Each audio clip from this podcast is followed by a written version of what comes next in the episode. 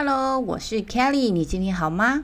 我正在招募二十名志愿者参加二零二四我可以新生活运动教练陪跑体验。有时候我们会遇到低潮，有时候生活没有好或坏，我们只是希望自己能更好。又或者你发现人生好像卡关，职涯成长好像停滞，变成内耗，我找不到人生的方向，无法平衡工作与家庭的状态。还是我有选择障碍，或者是错措施恐惧症？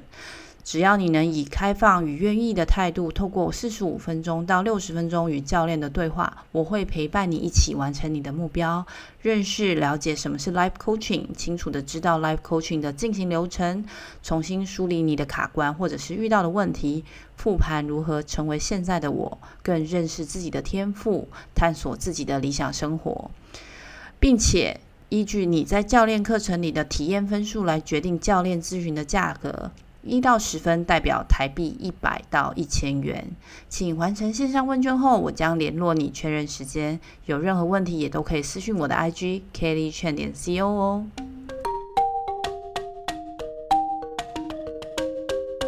Hello，欢迎来到 Zebra Talking Bar Kelly 讲，我就是 Kelly，你今天好吗？今天呢十二月七号，算是小小年夜，哈哈。今天晚上的半夜，也就是二月八号小年夜的凌晨呢，我就要去搭飞机啦，回去台湾过新年。嗯，我自己觉得，我自以为自己是受现代教育、喝洋墨水，还嫁到海外的台湾人。我发现我自己其实有某一个程度，就是有另外一个传统的那个角度。跨跨年就是过元旦的那个时候呢，我会觉得哦很欢乐，这个日子就应该跟朋友一起狂欢，一起庆祝。而到了农历年呢，整个人就会进入一种自动传统模式，就会觉得农历年了，应该要跟自己的家人们团聚在一起。这段时间就是呃，好像应该要认真大扫除，好好去做断舍离的那种感觉，说 goodbye，然后某一个年这样子。那在这么一个温馨的时刻呢，今天我要来聊的是。裸辞，这样接好像不是非常的顺，因为转折角度有点过大。但是其实从 COVID-19 到现在，大家可能都有一些呃耳濡目染，就发现说科技有很多很多的动荡。然后我其实也离开了之前的科技业一段时间了，在新加坡其实。大部分的状况是十二月拿 bonus，接着元旦之后会有人辞职，然后到新的公司去工作。那在台湾呢，bonus 通常是农历年前发，所以很多人在农历年后呢就会想辞职啊，或者被辞职，因为农历年这段时间可能会很多的人去重新思考接下来要走的路这样子。所以呢，就是因为今天要谈的裸辞，都是因为最近就是台元的资讯太多了。我觉得这样的状况其实就是。裸辞其实跟一般失业跟换工作是不太一样的状况，所以我相信非常多人对这个话题是有兴趣的。那我们今天就来探讨一下。如果你今天是第一次听到我 podcast 的朋友呢，这个频道是我自己对生活、健康、家庭主妇、熟女话题到职场五十三的各种分享。大家也可以追踪我的 IG Kelly 全点 CO，我会分享一些自我觉察工具或者是提问的方式来协助大家理清自己的思绪。那我们就开始吧。之前呢、我有看到底层逻辑的作者刘润，他有一个专栏，他就分享了对裸辞的看法。呃，刘润认为呢，选择裸辞的表面原因是不开心，然后薪水低，前景无望。其实深层的原因是因为看到了未来，跟受不了当下。我觉得解释的非常的清楚。我相信很多的朋友，尤其是就是有那种积极想要做出表现的朋友。可能在工作上会遇到挫折，其实大部分的时候啦，都可以通过自己的努力啊、学习去解决这些问题，突破这些困境。但是来到真的一个瓶颈的时候，没有办法改变现状，即便在这家公司里面工作，却好像完全看不到未来能够成为自己想要的那个样子。我应该说，就是没有办法想象继续做下去，你只会好像一直继续不断重复的不开心。尤其是对公司制度啦、管理阶层啊，甚至说决策的方式，很多时候是不是身为一个基层员工，我们根本无能为力。所以呢，在面临这样的情况上啊、加上自己可能工作几年啦，有点储蓄啦，很多的人就会产生裸辞的一个概念。尤其是我是我自己的经验啊，大概二十多岁的时候，那时候台湾很流行壮游。就是所谓读万卷书不如行万里路。那时候就是真的很多的人呐、啊，开始说我要去外国旅行，很爱旅行，然后后来就发现有一堆很多啊朋友去打工度假，还赚不少钱哦。那到现在过了二十年，台湾经济也进进步了不少，怎么薪水大家都还是一样？所以流行壮游的时候，大家就会裸辞，然后去壮游。那难怪就是现在我们的薪水都还是没有变动的状况下，很多人在为了公司卖干卖剩几年之后，哇，很多人还是会去选择裸辞。那我一一般讲裸辞，就是指说还没有找到下一份工作啦，就毅然决然的去离职了。有些的人呢，可能会觉得你裸辞就是逃避。嗯，某一个程度上，我觉得是因为刚刚有些有提到嘛，为什么人想要裸辞，就是因为我们想要利用裸辞这样子的一个方式来逃避某一个责任，逃避现实，呃，逃避了某个问题这样子。我觉得我不太鼓励大家逃避责任，然后逃避现实，或者是逃避应该要面对的问题，而是如果啦，你的工作不断消耗你的身心到你自己没有办法控制的时候，我会觉得。嗯，裸辞反而也许是一种解脱，因为我们不希望继继续这样消耗你的身心，然后自己就崩溃了。那最重要的当然就是我们每一个人要能够学习自我觉察、自我观察自己，这样就可以避免自己在焦虑的情形里面越陷越深。那也比较能够帮助自己的职涯的状态。所以呢，我觉得裸辞之前呢，其实是有一些你可以先准备的。所以大家千千万万不要贸贸然就辞了，然后觉得哦，我可以领失业补助，还好还好这样子。很多时候，嗯，没有办法撑你太久，因为没有办法保证就是三个月、六个月可以找到工作。所以我自己觉得比较好的裸辞的状态，其实是在裸辞前先做好一些准备。也许你还没有找到你要的那个工作，但我觉得你可以事先做好一些准备。第一个呢，我会建议想要裸辞的人要先检视自己的经济实力，准备好钱呐。比如说，我觉得至少至少要准备六到十二个月以上你的你的那呃 cash，你的现金，每一个人都不太一样，但是一定要去思考自己到底需要多少的生活预备金。在新创圈，我们会说一个 burn rate，就你现在有的钱可以让你烧多久。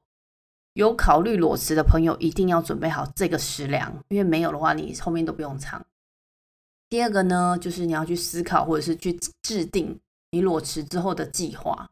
嗯，这里不是说你一定要找到工作，然后再等 offer 的那种状态。我的意思是说，因为你觉得你待的公司或者是产业让你受不了了，所以你才要离开嘛，裸辞嘛。为了就是要避免你自己的身心灵被强害，对 不对？所以你就离开了，所以毅然决然的裸辞。但是你要知道啊，那下一步是什么？接下来的可能性是什么？当然，我觉得，呃，真的裸辞的时候，你可能还是会去找一些可能的方向。某一个程度，如果可以的话，也帮自己留一条退路。因为我们不希望辞职做得非常的难看。我的重点就是裸辞之前，不管是钱还是你的计划，就是你要认真去想清楚。自己的职业发展规划，你的人生规划，你当然也可以去寻求一些专业帮忙，比如说找一些前辈，找一些教练啊、呃、导师，他们会跟你分享一些意见或者是建议。有的人会觉得，呃，我觉得啦，就是比较能够去确保你自己做的这个决定不是情绪使然，是因为你思考过可行的、可取的，然后你也比较安心的知道说接下来的路该怎么走。那每一个人其实都怀抱着梦想。不管在什么样的工作环境下，如果真的濒临崩溃，再坚持下去，整个人会坏掉。这个时候，我就会觉得哇，因为会带来自己身心健康的极大的危害。那裸辞其实就是对自己的一个救赎，那大家就不需要去犹豫了。然后啊，我要先说一下，我知道现在有的人的逃避方式就是选择躺平，意思是说他把自己的上进心先放在一边，他不再去追求成长，不再逃避，但是他也不面对，然后不反抗，我看起来非常顺从的模样。我自己觉得好像把躺平这个形容得很差，我的确不那么喜欢躺平这个态度，尤其是面对自己的人生或者是职涯。而且其实会裸辞，就是因为受不了这些事情嘛，也代表自己本身呢是很希望能够有所改变的。因为如果你只是一昧的躺平，其实很多时候问题根本不会被解决。有些人对裸辞的定义比较苛刻啦。他觉得只要是你有方向的离开，都不叫裸辞。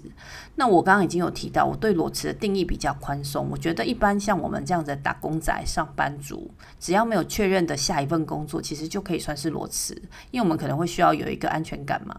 那上一段呢，我讲完了裸辞前要想的事情。如果你真的都想好了、考虑清楚了、做好了准备了，然后真的真的也裸辞了，那现在要干嘛？裸辞之后，我们可以为自己蓄积能量嘛？那怎么做？不管是工作转职啦、升迁啦，我觉得我们在获取应得的工资收入的时候呢，同时间我们其实也在增加自己的选择能力。比如说赚了钱，可支配所得就提高了，也增加自己可以选择的生活方式。这跟我们玩任何的游戏一样吗？那我们自己的工作能力也是一样。我们其实不需要不断的去累积各种工作能力。比如说工程师，他可能要会很多不同的城市语言，而不能只会一种编码工具。然后也需要跟别人协作沟通。那比如说秘书好了，也不是说只要漂漂亮亮就可以。他可能需要学习很多电脑技能、比价、察言观色，甚至在老板提出需求之前，他就要完成他的任务。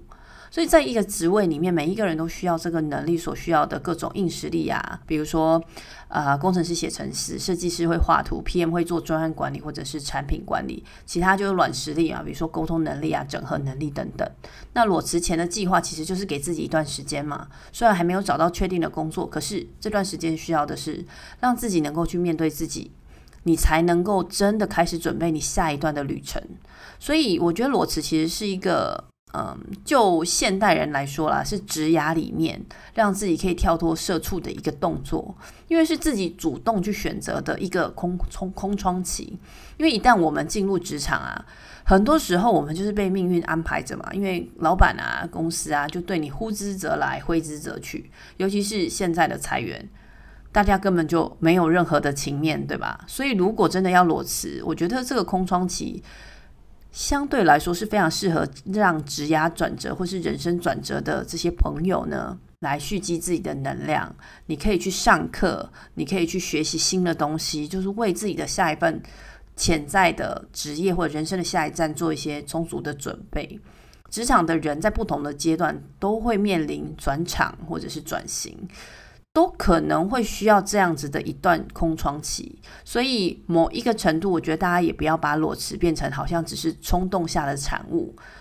如果你思考过了，我觉得它反而是理智权衡之下，就是为自己的下一段职涯的开启做一个衔接的一个动作。所以在这样的状况下，你还会觉得裸辞是一件很不好的事情吗？起来很美好，是吗？我们可以在网络上看见，就是有一些人去鼓励大家裸辞的前辈啊，他们可能变成一个顾问，然后去创业，或者是找到更高薪的工作，哇，重新出发，再创人生巅峰，真的这么美好吗？我们都听过那个理理想很丰满，现实很骨感，就是能够这么厉害的人，肯定也不只是裸辞前做好准备啦，可能也不只是做好计划啦。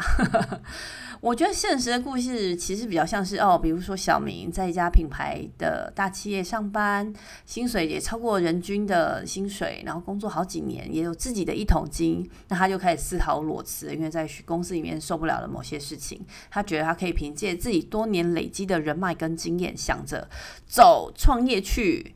那他过去呢，他自己在公司里面的商业计划啊，做的把公司的平台做得非常的厉害。就呢，他开始自自己创业之后呢，P 取了半年，没有募资到任何一毛钱，自以为自己可以轻松建立的品牌，也完全没有人知道。那规模越做越小，他的心态就越来越差。但小明其实就很清楚，哦，我自己过去在大公司里面也没那么厉害，我就是一个螺丝钉的角色。更可能是因为他没有办法去证明自己的不可替代性，他就开始很焦虑了。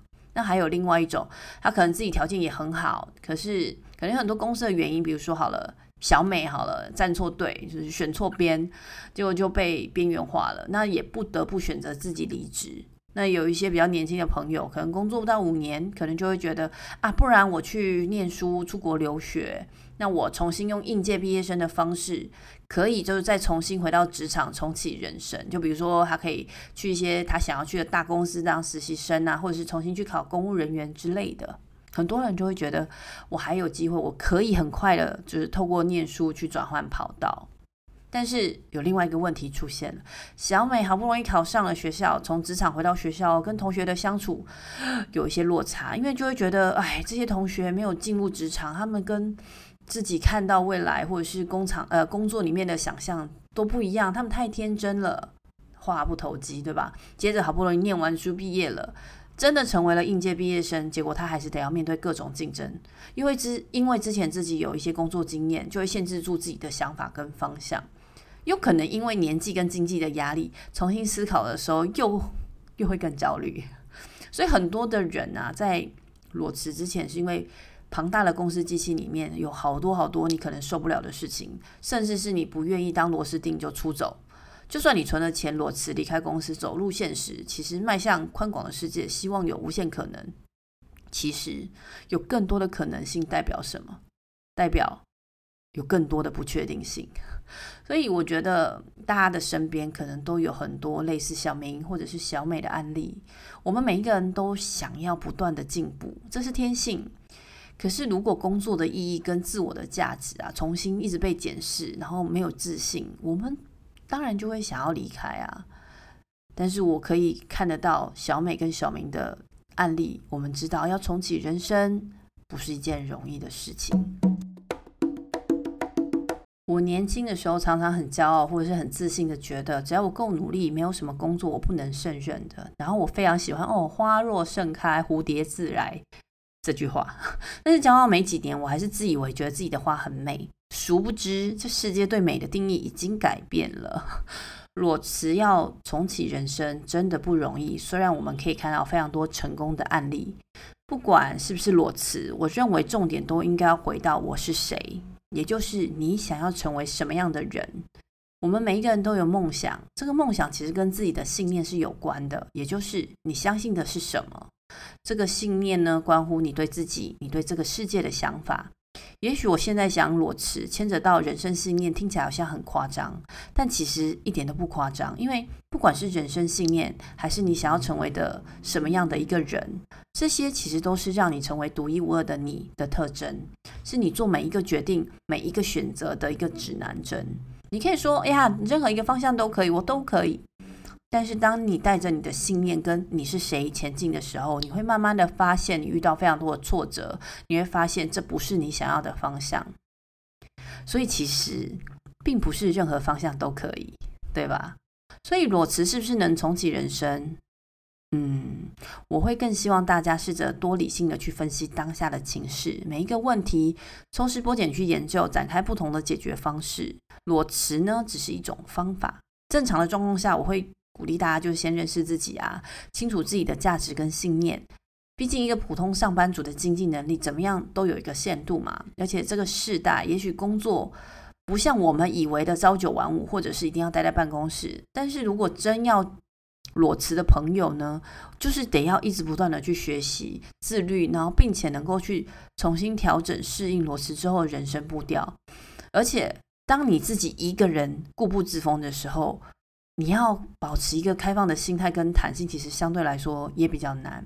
而且你要很清楚的知道停损点跟可能的退路。